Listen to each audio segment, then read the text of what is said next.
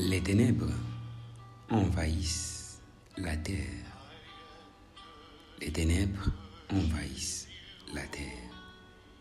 Christ est dans la lumière du monde et le seul et l'unique qui peut éclairer ces mondes. Voilà pourquoi dans Matthieu 5, il dit que l'Église est la lumière du monde. Voilà pourquoi je recommande en ces temps, en cette génération, à l'Église corps du Christ d'être unie afin d'éclairer le monde, afin d'éclairer avec la véritable lumière qui est Jésus-Christ.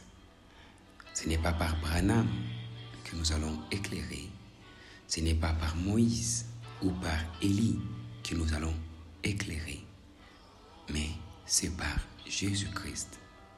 Notre Dieu n'est pas un Dieu de mort, mais un Dieu de vivant.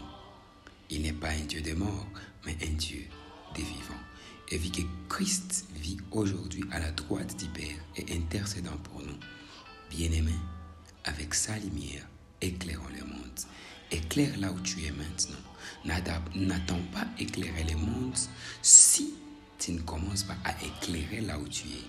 Commence déjà maintenant et avec cette lumière que tu as, Christ fera des grandes choses au travers de toi. Que Dieu vous bénisse abondamment. C'est votre ami, votre humble serviteur, Gabriel Ange Karungu. Que Dieu vous bénisse.